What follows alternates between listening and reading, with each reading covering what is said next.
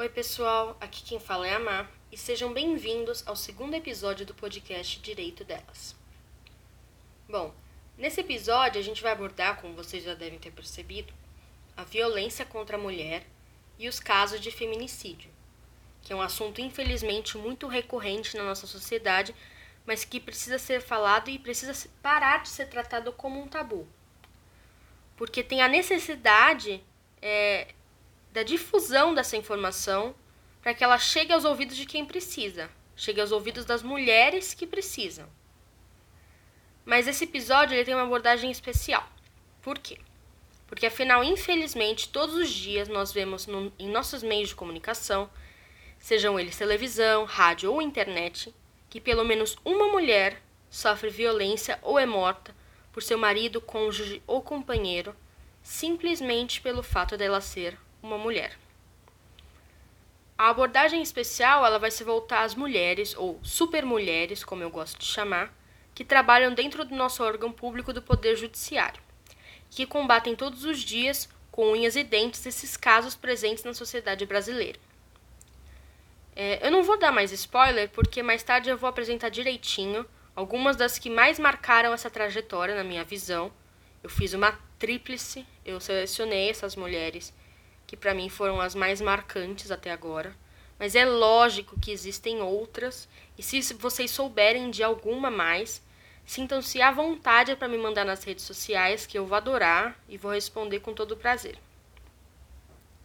A partir disso, eu resolvi traçar um paralelo com dados estatísticos e de fontes sérias e confiáveis, onde a gente absorve informação todo dia. Aí vocês podem perguntar: Ah, Marcela, mas como você sabe, como você tem certeza que essas fontes são confiáveis? Bom, gente, é, eu estou levando em conta nesse apanhado de informações, nessa pesquisa que eu venho fazendo para trazer conteúdo de qualidade para vocês, os maiores veículos de informação presentes hoje em dia. Como, por exemplo, a Organização das Nações Unidas, a ONU, a Organização Mundial de Saúde, a OMS, a principal emissora de rádio e televisão do país, a Globo, entre outras fontes que eu selecionei.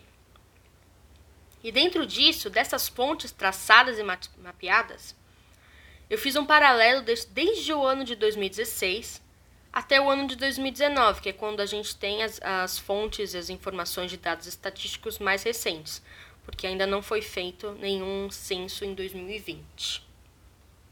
E isso é feito, eu selecionei justamente para mostrar para vocês a discrepância numérica e o crescimento nesse período de três anos. Em 2016, a ONU Mulheres, em parceria com o governo brasileiro e o escritório do Alto Comissariado das Nações Unidas para os Direitos Humanos, publicou um documento chamado Diretrizes Nacionais para investigar, processar e julgar, com perspectiva de gênero, as mortes violentas de mulheres, que são os chamados feminicídios. Esse documento ele tem o objetivo de assegurar às mulheres que são vítimas de tamanha violência direitos inerentes à pessoa humana, que são teoricamente garantidos pela Constituição Federal, mas que na prática a gente sabe que é diferente, que nem sempre esses direitos são acometidos a nós. A justiça pelo que elas sofreram, pela violência sofrida, e essa parte, gente, desse documento foi a que mais me indignou e que eu achei absurda, porque foi necessário redigir um documento para que, isso são palavras do documento, eu vou ler para vocês, seja assegurada a veracidade dos fatos descritos por elas. Ou seja, isso é feito através de um encaminhamento de procedimento de perícia, polícia, saúde e justiça que lida com essas ocorrências de feminicídio, que aí eles são revisados e dão chance das mulheres terem suas vozes consideradas, entre aspas. Por que eu acho absurdo? Porque é absurdo é uma mulher que foi vítima de abuso, de violência, ainda necessitar de um documento. Por exemplo, você sofreu violência, aí você tem que submeter, entre aspas, isso é um exemplo, um documento para que falem assim: olha, ok, agora a gente vai encaminhar o seu trauma, o seu momento de vulnerabilidade onde você foi violentada para uma análise, para aí sim a gente ver se vai ser ou não considerado o seu ponto de vista. Porque, é, querendo ou não, na sociedade, a voz da mulher é sempre colocada em dúvida. Por isso que é a parte que eu achei mais absurda, embora tenha muito mais partes absurdas, mas essa foi a que eu fiquei mais assim em choque, digamos assim. Porque assim, o Brasil ele tem a quinta maior taxa de feminicídio do mundo. Isso é um dado de 2016, tá? Se em 2016 já tinha a quinta maior taxa de feminicídio do mundo, imagina hoje. Lá era de 4,8 para 100 mil mulheres, segundo a Organização Mundial da Saúde. No ano de 2019, foi constatado pelo portal G1 de Notícias e Comunicações, juntamente com a Globo News, que houve um crescimento de 76% no primeiro trimestre de 2019, só no estado de São Paulo. Se a gente comparar, esse crescimento ocorreu comparado ao período anterior. Porque nos primeiros três meses de 2019, 37 mulheres foram vítimas de feminicídio. Em 2018 foram 21. Não que seja um número pequeno, é um número muito grande até. Que não deveria ocorrer de jeito nenhum. Mas um aumento de 76% no primeiro trimestre de 2019 já é algo muito preocupante. Ao mesmo tempo, o número de homicídios de mulheres caiu no estado de 119 para 97, teve uma queda de 18%. Enquanto no primeiro semestre de 2018, as vítimas de feminicídio representavam 17,5% do total de casos. E em 2019 subiu para 38%.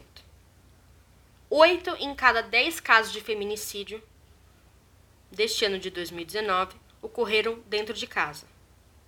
E 26 dos 37 casos tinham autoria conhecida, como maridos e ex-namorados. Infelizmente, os casos mais comuns desses assassinatos ocorrem por motivo de separação. Eu vou abrir um parênteses aqui, porque eu preciso falar que é muito indigesto e assustador para quem é mulher, assim como eu, se deparar com uma, uma estatística tão alarmante e desesperadora como essa. Quer dizer, a gente está sendo morta por ser mulher, gente. Só por isso. A gente está sendo morta porque um ex-namorado, um marido, um companheiro que era para ser nosso alicerce, nosso confidente na vida, simplesmente decidiu que por a gente escolher seguir em frente porque o relacionamento não estava mais dando certo, que a gente não queria mais continuar com a pessoa que a gente estava, como ocorre na vida de todas as pessoas porque relacionamentos se constroem, relacionamentos se rompem. Mas por essa razão, a gente merece morrer. A gente não merece ser feliz com mais ninguém, somente com essa pessoa que eu digo doente, que realiza um ato tão repugnante quanto matar uma mulher. Agora, vamos dar uma respirada profunda. Porque eu preciso lembrar vocês que a gente não tá sozinha, que a gente é muito mais forte e que as nossas vozes não são inaudíveis. Pelo contrário, nosso timbre é o timbre mulher. Com os dados e projetos feitos pelas mulheres que combatem o feminicídio e a violência contra a mulher no Poder Judiciário, eu prometo que vocês vão se sentir, assim como eu senti, que ainda há esperança, ainda há uma luz no fim do túnel, que vai ser capaz de nos dar mais força para levantar a cabeça e lutar pela nossa existência e resistência nos dias de hoje. Agora, apesar de essas mulheres figurarem altos cargos do Poder Judiciário, que é um dos três principais poderes que regem nosso Estado, com um E maiúsculo, Permitam-me, com o máximo respeito, referir-me às senhoras somente pelo nome. Vocês podem estar se perguntando por que, que eu estou fazendo isso, por que da minha decisão. Então eu vou explicar. Eu acredito, na minha visão, que chamar essas mulheres pelo nome, somente, somente o nome, vai trazer uma imersão, uma proximidade maior, que é justamente o que a gente deseja nesse podcast. Doutora Gabriela, doutora Valéria e doutora Silvia são promotoras de justiça do Ministério Público do Estado de São Paulo. Mas isso soaria muito distante, acredito eu, da realidade de muitas mulheres que possam escutar esse episódio e não se sentirem representadas, inseridas e não se visualizarem no mesmo contexto. Por isso, eu prefiro uma abordagem mais pessoal, mais próxima, de mulher para mulher. Por isso, excelências, eu peço que me deem total licença e peço com o máximo de respeito e eu falarei das senhoras somente nomeando-as a partir de agora. Nós vamos falar de Valéria Dias Escarance Fernandes. Valéria, logo em 2013, já foi essencial à vida das mulheres. Foi uma das precursoras quando se trata de combate à violência contra a mulher. Ela é secretária executiva do Grupo de Atuação Especial de Enfrentamento à Violência Doméstica, que é o GVID, do Ministério Público do Estado de São Paulo. E por ser um dos mais antigos projetos, dos que falaremos a seguir, ele só se fez presente na cidade de São Paulo. Segundo a fonte The Bridge Global, onde Valéria é entrevistada, esse grupo atua de forma tridimensional, segundo ela. Como assim, Marcela? Como assim tridimensional? Isso quer dizer que, como a Valéria explica, os projetos são direcionados à sociedade e às pessoas que atendem vítimas. Além disso, às mulheres de violência doméstica e ao agressor. Ela disse que entende-se que somente com essa abordagem multifocal é possível efetivamente mudar a realidade das pessoas. Considerando o ano de 2013, onde essa matéria foi publicada, acredito eu, Marcela, que a Valéria foi uma das primeiras pessoas a pensar na figura do agressor como parte do processo de diminuição da violência contra a mulher. Apesar das controvérsias existentes no dia de hoje, como veremos mais a fundo daqui a pouco, A figura do agressor, inserida em projetos com cunho de prevenção, de fato será uma peça-chave no combate aos casos de violência contra a mulher e uma peça-chave também aos combates de feminicídio, que estão intrinsecamente ligados. Nesse primeiro momento, eu não irei muito a fundo nesse processo, nesse aspecto. Gabriela Mansur eu acho que essa figura é uma das, se não a mais conhecida da tríplice de mulheres que eu escolhi para falar no dia de hoje. Ela é dona do blog Justiça de Saia. A Gabriela, ao meu ver, ela deu procedimento em partes ao projeto da Valéria, que foi feito em 2013. Ela foi coordenadora do Grupo de Combate à Violência contra a Mulher do Ministério Público do Estado de São Paulo isso durante seis anos. Ela atua na Grande São Paulo há dois anos e atualmente ela faz parte do grupo de enfrentamento à violência doméstica.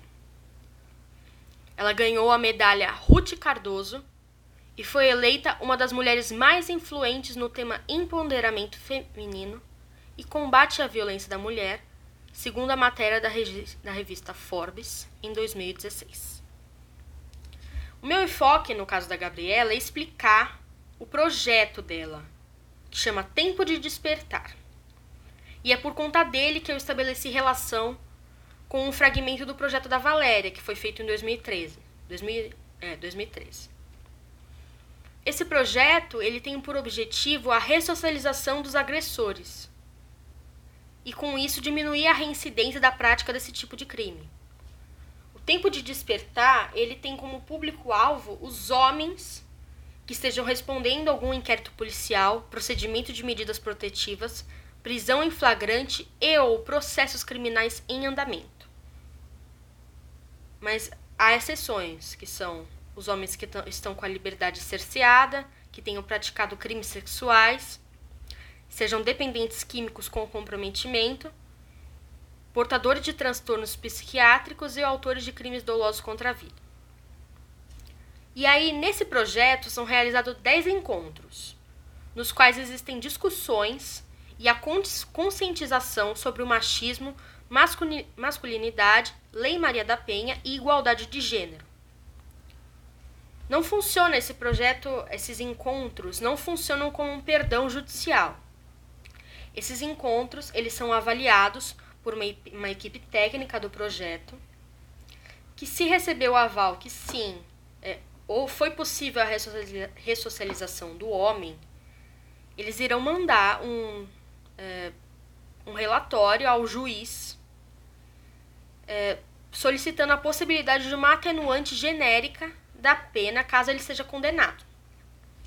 Entre 2014 e 2016, a reincidência passou de 65% para 2% a taxa de reincidência.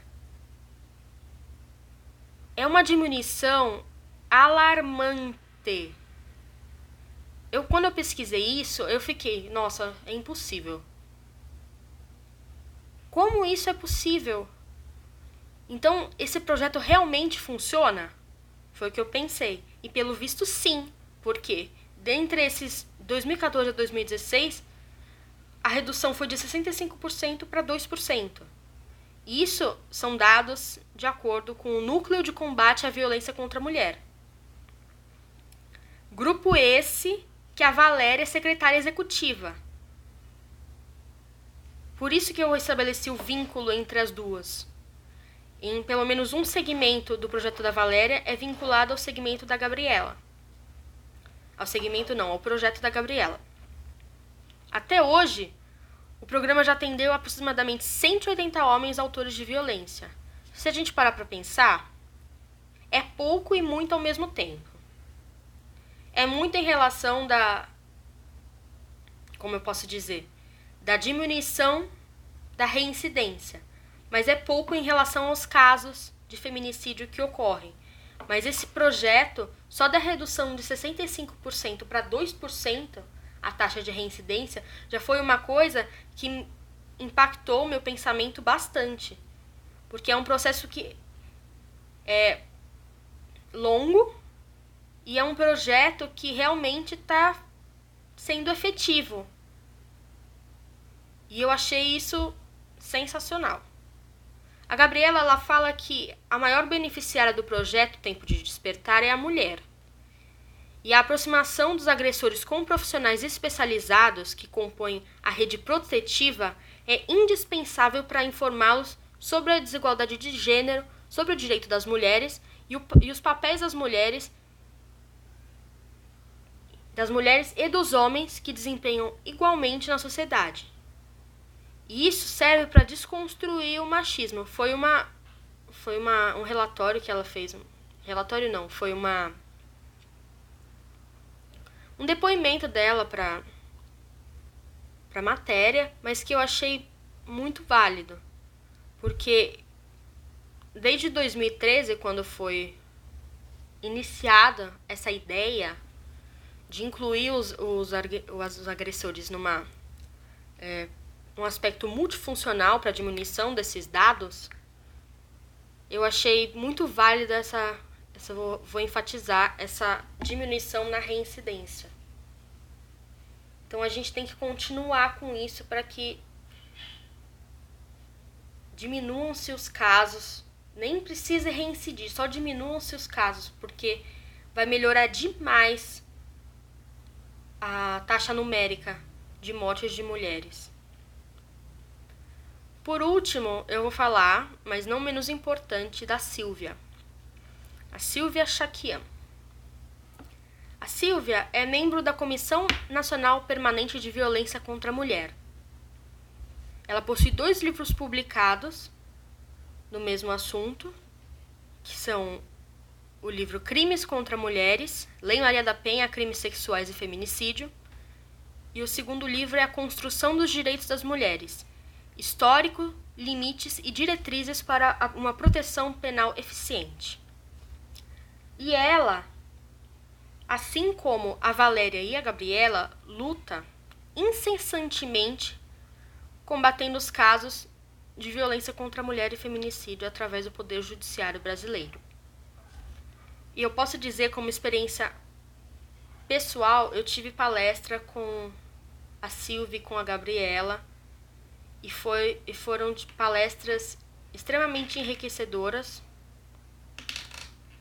Eu aprendi muito e elas são simplesmente sensacionais. Eu não tive a oportunidade de conhecer a Valéria, porque eu, eu na verdade eu descobri a existência dela na pesquisa que eu fiz aqui para desenvolver o episódio.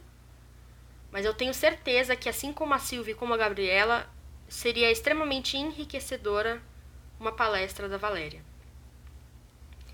E para finalizar, eu gostaria de, por curiosidade, também dizer que essas três mulheres, essa tríplice que eu selecionei aqui para esse episódio, fizeram juntas uma cartilha que ela já está na sua quinta edição, que foi publicada em 2018, que se chama Mulher Vire a Página, onde é encontrado na íntegra o texto da Lei Maria da Penha, informações sobre as principais formas de violência doméstica e familiar contra as mulheres, as fases do ciclo da violência doméstica, entre aspas, os sinais que permitem prever o risco de a relação tornar-se violenta, as medidas de proteção asseguradas pela lei e os endereços dos serviços que compõem a rede de atendimento, onde se pode obter apoio, orientação e acesso aos direitos previstos. Bom, gente, com isso, com esse apanhado geral e específico sobre essas mulheres incríveis que atuam a nosso favor no Poder Judiciário brasileiro, eu espero que esse bate-papo tenha enriquecido muito vocês, assim como me enriqueceu, de forma que nos faça refletir em como o nosso futuro depende somente da gente, em como a nossa sociedade ainda não está perdida porque nós temos a consciência de que podemos e de que daremos o nosso melhor para fazer dar certo. Para tornar o ambiente onde a gente vive um lugar mais justo, mais justo, equitativo e melhor. Porque ainda é tempo, gente. Nós estamos juntas, mais do que nunca. Eu espero demais que vocês tenham gostado, porque eu gostei muito. E eu espero muito vocês no próximo bate-papo nosso. Um beijo e até o próximo episódio.